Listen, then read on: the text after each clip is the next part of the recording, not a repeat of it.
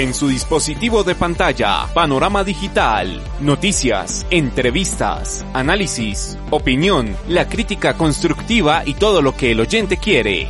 Panorama digital, el lugar en donde el periodismo está al servicio de la verdad. Panorama digital con Andrés Barrios Rubio, disponible en las plataformas de Evox, Spotify, Apple Podcast, TuneIn y Google Podcast. Panorama digital. Señoras y señores, ¿qué tal? Reciban un saludo muy cordial. Acá estamos, como cada ocho días, cumpliendo nuestra cita semanal en su dispositivo de pantalla a través de las plataformas de Podimo, Spotify, Apple Podcasts, TuneIn, Google Podcasts, Evox, Deezer y Anchor. Escenario de los temas coyunturales de Colombia y el mundo en donde el periodismo está al servicio de la verdad en este su podcast Panorama Digital. Bienvenidos. Siga Panorama Digital en las plataformas digitales y en www.andresbarriosrubio.com. Bueno es culantro, pero no tanto. Excesos de la marcha protestante y desborde de las corrientes políticas y sociales del país atizan el conflicto que fue llevado a la calle y ahora tiene consecuencias en la economía de la nación lo que ocurre con bloqueos, desempleo que ya se empieza a ver, pero también con el desespero social que lleva a las vías de hecho y a la defensa propia un conflicto que empieza a desdibujar el verdadero sentido del paro. Lo que hoy ocurre en la calle traerá serias consecuencias en el devenir de cara a las elecciones legislativas y presidenciales de 2022, exigencias del Comité de Paro Nacional desbordan lo que se puede ver en un entorno político, económico y social de Colombia. Panorama Digital también está disponible en www.andresbarriosrubio.com. Insensatez que acompaña al colectivo protestante, sumada a la prepotencia ególatra de los líderes del paro, perfilan la compleja agenda política a transitar por parte del gobierno, imposición de términos y temáticas sin capacidad de diálogo y negociación, delinea la intransigente posición exhibida por quienes se autoproclaman líderes del paro nacional, tóxicos personajes que desde verdades a medias cazan incautos que ya completan dos semanas en las calles y apuntan a proseguir hasta las próximas elecciones de 2022, hoja de ruta marcada por una turba desbordada y descontrolada que en el día funge de borrego manso y en la noche, como la princesa Fiona, se transforma en el ogro vandálico que la comunidad internacional no quiere ver u omite al observar el conflicto a la distancia. Si lo dice Andrés Barrios Rubio, póngale la firma. Dietario ideológico incapaz de aceptar y conciliar posturas de los extremos de izquierda y derecha y proclamar la cordura que debe aflorar en el marco de un tiempo de coyuntura como el que atraviesa Colombia. Ausencia de liderazgo, maquillada de orgullo por parte del ente gubernamental, afila la sangre en el ojo que exhiben las centrales obreras, los colectivos estudiantiles, los grupos indígenas y las asociaciones civiles que se han declarado indignadas desde noviembre de 2019.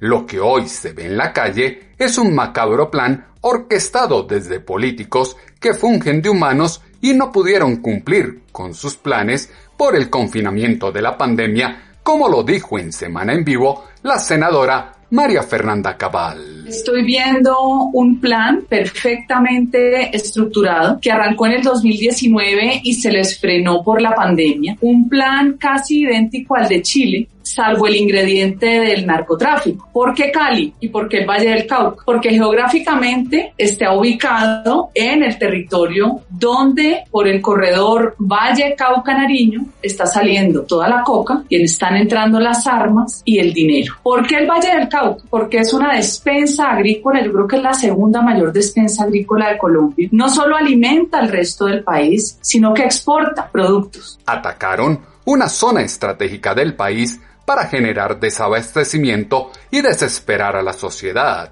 estandarte político manipulado a las mil maravillas por el líder de los humanos que desde lo que han llamado el Pacto Histórico por Colombia ha apostado por incendiar el país, discurso venenoso que destila odio desde el progresismo de izquierda es el que se apropió y desprende en cada declaración que se puede escuchar por parte de la CUT, desesperados sindicalistas con afán de repotenciar un paro que en sus excesos se empieza a quedar sin aire. Legítimo derecho a la manifestación popular se ha desdibujado ante vándalos y encapuchados que se encargaron de infiltrar las marchas y conducir al caos la sana expresión del colectivo social colombiano. No se llegó a ningún acuerdo con el gobierno, es lo que dicen los líderes del paro, lo que no dicen es que nada les sirve si no es lo que imponen como lo manifestó el presidente de la CUT, Francisco Maltes. Queremos en primera instancia agradecerles a ustedes la contribución que han hecho para que se conozca la opinión de quienes estamos en el paro y las razones que nos han motivado a este paro. En segunda instancia queremos agradecer en este en esta reunión exploratoria a la cual no llegamos a acuerdos con el gobierno nacional.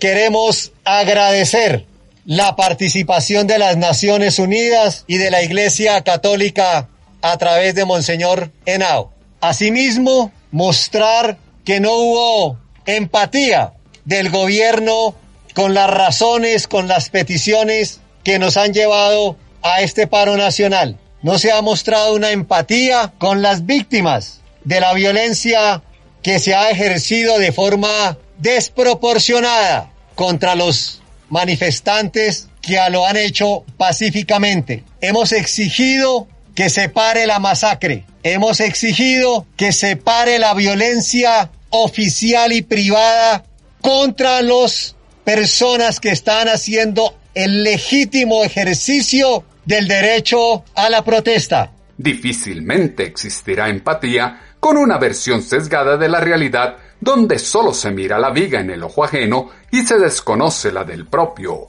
Hoy, en las calles, se observa muchos incapaces de construir nación desde el razonamiento, los argumentos y la propuesta, acciones de hecho que han dejado miles de destrozos en los bienes públicos y privados, así como los desmanes que siembran el terror en las principales ciudades del país, evidencia de la protesta que se salió de las manos de los organizadores políticos y sociales y ahora está al mando de fuerzas oscuras que desbordan el orden público al vaivén de desadaptados y delincuentes que quitan sentido a aquello que se pretendía con el paro nacional.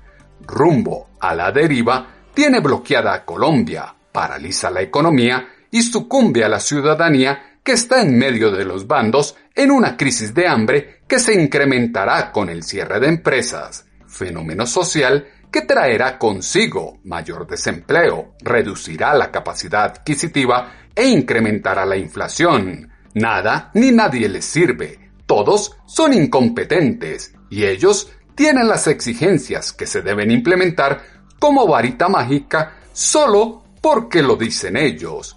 Si no, escuchen acá al representante de los camioneros en el comité de paro. Nosotros como camioneros hemos venido acá a plantearle al señor presidente los puntos que la señora ministra no es competente, como es el caso de la regulación del paquete motor, porque es un acuerdo de la OCDE, de los TLCs, y acudimos al señor presidente a comentar el caso. El tema de los combustibles y peajes también se le comentó, y en ninguno de los tres casos y más no hay solución, quedó pendiente, no dijo nada. Por, por lo tanto, cumplimos con informar al señor presidente y también lo hicimos en el Congreso de la República y posteriormente pues esperaríamos alguna respuesta. Hoy no hay nada, seguiremos esperando pacíficamente, dando buen ejemplo, cero bloqueo de vías, lo haremos sin violencia, dando ejemplo de ciudadanos civiles. En ningún momento hay bloqueos. Queda claro que la comunidad está inmersa en las vías y en algunas ciudades. Nosotros no podemos echarle los camiones por encima a la población civil y por lo tanto hacemos un llamado pacífico que nosotros no bloqueamos, respetamos la vida de nuestros conciudadanos y al igual tampoco somos amigos de la violencia. Por lo tanto, seguiremos esperando porque el señor presidente tomó nota, pero no hay solución. Muchas gracias. Niegan lo evidente hablan de no participar en los bloqueos de las vías, pero tienen al país sin alimentos y en una gran crisis de abastecimiento. Amplia mayoría de los colombianos quiere trabajar y vivir en paz, pero increíblemente se están imponiendo una pequeñísima minoría que atomiza el país haciendo creer que luchan por los derechos de los jóvenes, las mujeres, las comunidades indígenas y las víctimas de la Colombia profunda. Violencia llevada al extremo que entre piedras, puñales, arengas y fuego amigo y enemigo, al mejor estilo de una confrontación bélica, dejan múltiples lesionados, heridos y fallecidos por parte de los manifestantes y los miembros de la fuerza pública, incoherencia bárbara de quienes buscan y exigen la protección de los derechos humanos, pero los violan con la mayor desfachatez, escudados en el libre derecho a la protesta. Anuencia de políticos, artistas, periodistas y analistas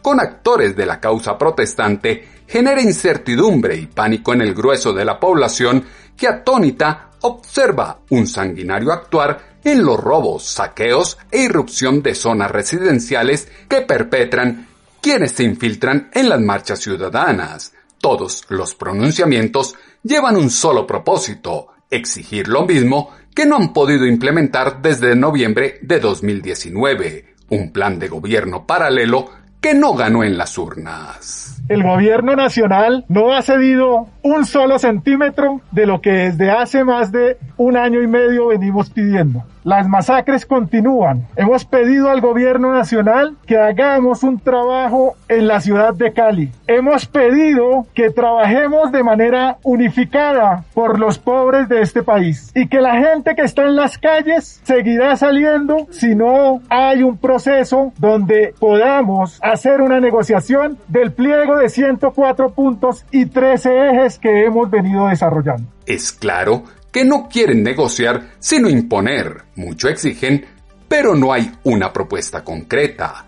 Lleven ese plan de gobierno a las urnas. Lo ocurrido en los últimos días en Cali con los indígenas, distante a un temor infundado o falsas alarmas en el imaginario colectivo, es la consecuencia de un pueblo reprimido y cansado con los excesos de la masa protestante ciudadanos que se someten al pago de vacunas en las barricadas que se instalan en las carreteras e incluso al interior de las ciudades. Instinto de defensa propia sacó a flote actitudes violentas y un sinnúmero de armas que casi desatan un linchamiento colectivo para cobrar justicia a propia mano. Exacerbación atizada por irresponsables pronunciamientos, señalamientos y cuestionamientos públicos que se difunden desde las plataformas sociales en uso del libre derecho a la expresión, ideología recalcitrante de izquierda y derecha que cataloga de tibios a quienes se quedan en el centro,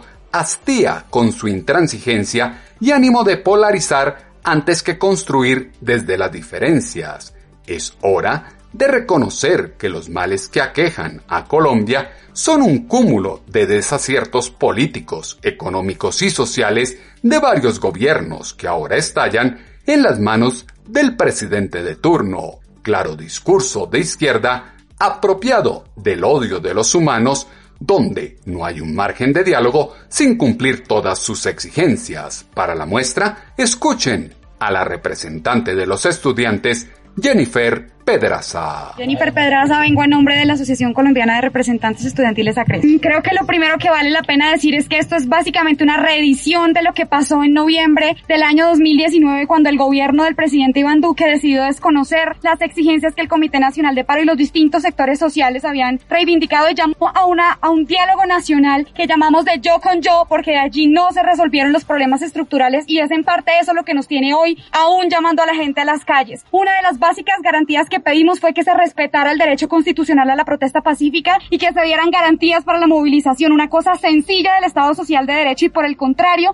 el discurso del presidente Iván Duque fue complaciente con los usos excesivos de la fuerza pública sobre las manifestaciones y sobre la base de eso es imposible tramitar cualquier tipo de reivindicación porque el movimiento social tiene precisamente allí su fortaleza. Por eso llamamos a la población colombiana a que realicemos una nueva jornada de paro nacional para exigirle al gobierno que responda a estas exigencias, que retire el proyecto de ley 010 y que se negocie el pliego de emergencia y que se escuchen a los distintos sectores sociales y particularmente que atienda con urgencia la situación en Cali y los y los eh, y las denuncias que ha habido. Tenemos denuncias de abuso eh, sexual contra nuestras compañeras que han estado marchando en las calles, más de 2.000 denuncias de abuso policial y un gobierno que garantice este derecho básico a la protesta. Fungen de víctimas de cara a la opinión pública y la comunidad internacional, pero desconocen los excesos que los han acompañado. Es momento de empezar a pensar como colombianos y reconstruir la nación desde propuestas razonables y realizables en el corto, mediano y largo plazo. Toda acción tiene sus consecuencias y lo que en este momento ocurre en las calles debe guardar los límites y las proporciones de ejercer un derecho dentro de la frontera del respeto por los del otro. La violencia no es el camino para exigir la justicia ni restaurar el orden. Hay que bajar el filo de la ira en la lengua y abanderar el oír y escuchar al otro para comprender su inconformismo. Mientras el país se moviliza, los políticos pasan de agache. Indolencia de los agentes legislativos con la crisis social más grave de las últimas décadas.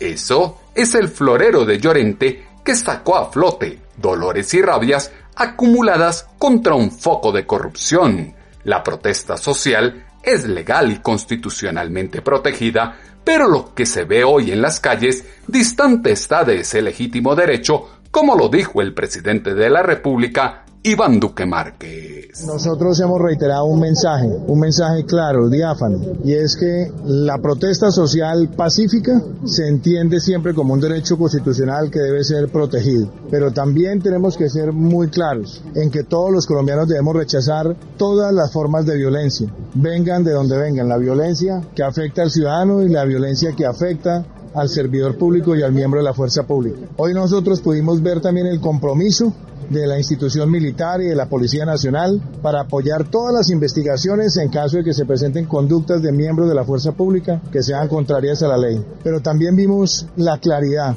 de apoyar todas las investigaciones por hechos de violencia contra muchos de los servidores de la patria que fueron afectados también en los últimos días. Hemos dicho con contundencia también que es urgente levantar todos los bloqueos en nuestro país. Los bloqueos, aunque no se hagan con armas y no se hagan con agresiones físicas, son en sí mismos unos actos que son violentos toda vez que están limitando los derechos de muchas personas a alimentarse, a tener oxígeno, vacunación, a su bienestar. Por eso el levantamiento de los bloqueos es algo fundamental. Y también hemos transmitido un mensaje importante, que es el mensaje de consolidar una política para los jóvenes de Colombia. Los jóvenes de Colombia han venido manifestándose de tiempo atrás y nosotros tenemos que construir con ellos un pacto por la juventud de nuestro país en los temas que a ellos más los motivan. Hay distintas formas de ejercer la violencia.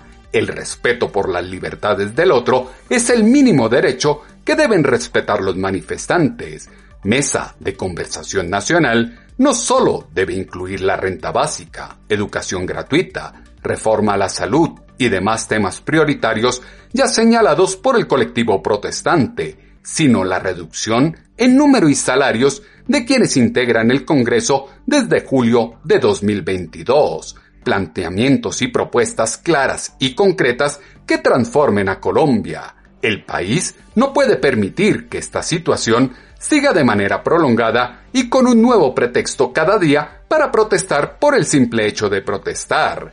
El pliego de peticiones, antes que un plan de gobierno, debe ser coherente con las necesidades populares, pero a su vez con el contexto económico y social de la nación. Desigualdad de décadas que enciende la rebeldía manifestada en las calles asesta un severo golpe al sector productivo el presidente de la República, Iván Duque Márquez, abre caminos de diálogo con los jóvenes sobre la base de lo real que traigan soluciones al difícil momento que vive Colombia. Hoy quiero también expresarlo con claridad. Nosotros abrimos este camino para la construcción de un pacto por la juventud de nuestro país y se van a instalar espacios para escuchar a los jóvenes de en distintos lugares. Y aquí estaremos en la ciudad de Cali acompañando la instalación de esos espacios de diálogo con los jóvenes de esta ciudad para que tengamos soluciones claras, soluciones que los beneficien, soluciones que nos permitan también abordar muchas de las dificultades sociales. Decir con claridad, como lo hicimos hoy, vamos a transitar hacia una política pública construida con los jóvenes para tener educación universitaria gratuita para los estratos 1, 2 y 3 de manera permanente. Hoy ya nosotros lo anunciamos que tomamos la decisión presupuestal para dar esa educación universitaria gratuita, técnica y tecnológica públicas, también gratuitas para los estratos 1, 2 y 3. Este es un hecho histórico y que se hace también con la voz de los jóvenes de nuestro país, que se hace también con una motivación que hemos tenido desde el primer día de gobierno para atender a la juventud de Colombia. Queremos también abrir los espacios de participación democrática y como lo dijimos con el registrador nacional del Estado Civil, este año se tienen que hacer las elecciones para elegir a los representantes de los jóvenes en los consejos municipales de juventud. Nosotros queremos retomar rápidamente en nuestro país la tranquilidad, la normalidad, pero también atender estas circunstancias sociales. Hoy nosotros también hemos manifestado la voluntad de tener estos espacios de negociación, de conversación con el Comité Nacional del Paro para que los colombianos podamos protegernos frente al COVID, podamos vacunarnos rápidamente, podamos reactivar nuestra economía y construir un espacio para tener soluciones a toda la sociedad. Y reiterar que a todas las vías de hecho, la respuesta siempre debe ser en el marco de la legalidad, hacer cumplir la Constitución y la ley. Voz política para los jóvenes. Ahora, el problema es que la sepan aprovechar y ejerzan acciones de construcción conjunta para una Colombia en el futuro. Círculo vicioso de la fuerza para hacerse oír tiene en jaque las cadenas de producción. Pronto vendrán los despidos y difícilmente se podrá detener una debacle social que solo se podrá circunscribir a los irresponsables que insisten en las manifestaciones. Necesario es que el establecimiento entienda que la ciudadanía no es una convidada de piedra en la reconstrucción de Colombia.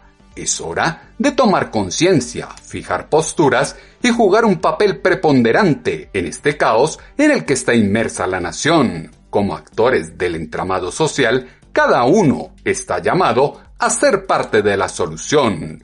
Por ahora, nada les sirve, ni por el más ni por el menos, porque protestamos, no sabemos. Solo es escuchar lo que dicen de la propuesta del gobierno. O sea, nos quieren comprar con tres pesos durante un semestre que nos van a pagar entonces la matrícula, pero realmente no es solamente que nos paguen la matrícula, es las condiciones bajo las cuales estamos estudiando. Una educación virtual totalmente paupérrima, una calidad académica malísima y además de eso que no permite el libre pensamiento ni expresión. Han habido muchos disturbios últimamente y nadie hace nada. Ha habido muertos y nadie dice nada, heridos y nadie dice nada y estamos cansados de todo esto. Pero además es importante decir que eso es un triunfo del movimiento estudiantil y no una dádiva del gobierno nacional. Eh, en años pasados nosotros ya lo hemos venido exigiendo y ahí sí no lo ha hecho. Eso demuestra simplemente que no ha habido voluntad política para hacerlo. Sin embargo, nos preocupa que no vaya a ocurrir lo que ocurrieron los anteriores semestres cuando el gobierno nacional anunciaba la matrícula cero, pero eh, descargaba la responsabilidad en las universidades o municipios porque solamente asumió el 12%. Es por eso que hoy nos seguimos movilizando en las calles. Todo lo del pobre es robado. Nada del gobierno les sirve porque se debería alinear con una política de todo regalado, ley del menor esfuerzo. Quienes se manifiestan en las calles no son tan masivos como lo quieren hacer ver desde la oposición, pero tampoco tan insignificantes como lo señalan los afectos al gobierno. Llegó el momento de superar el ambiente hostil de miedo y censura que gira en torno a la protesta social, escuchar el clamor del colectivo nacional que distante a los desadaptados violentos que se infiltran en la protesta, pide estructurar un pacto político por Colombia que permita la reconstrucción del núcleo social colombiano. Todo lo que usted necesita saber está a un clic de distancia con Panorama Digital. A Colombia la hacen los colombianos y son todos unidos los llamados a trabajar y dialogar con argumentos, construir país desde las diferencias y respeto por los derechos, pero también el cumplimiento de los deberes que se tienen en el ejercicio de la ciudadanía. Elementos que fueron insumo para la columna de opinión en pulso.com que esta semana hemos titulado Pliego de peticiones o agenda de gobierno. Sus comentarios, como siempre, los esperamos en la cuenta en Twitter, arroba atutobarrios, o en la página web www.andresbarriosrubio.com. Andrés Barrios Rubio, una voz confiable, una voz en el panorama digital. Más que pedir la renuncia de un mandatario, por pasivo e incompetente que sea, es con el voto y el saber elegir que se supera la desfinanciación estatal, la corrupción y el sinnúmero de flagelos que aquejan a una sociedad que sucumbe ante los errores del pasado por el simple hecho de negarse a reconocer su historia. Las voces de los protagonistas se escuchan con análisis y contexto en Panorama Digital. En ocho días volveremos a tener una cita, ustedes y nosotros, acá, en sus dispositivos de pantalla a través de las plataformas de Podimo, Spotify, Apple Podcasts, TuneIn, Google Podcasts, Evox, Deezer y Anchor, con otra emisión de este su podcast, Panorama Digital con Andrés Barrio Rubio, escenario en donde el periodismo está al servicio de la verdad. En su dispositivo de pantalla, Panorama Digital, noticias, entrevistas, análisis, opinión, la crítica constructiva y todo lo que el oyente quiere. Panorama Digital, el lugar en donde el periodismo está al servicio de la verdad. Panorama Digital con Andrés Barrios Rubio, disponible en las plataformas de Evox, Spotify, Apple Podcast, TuneIn y Google Podcast. Panorama Digital.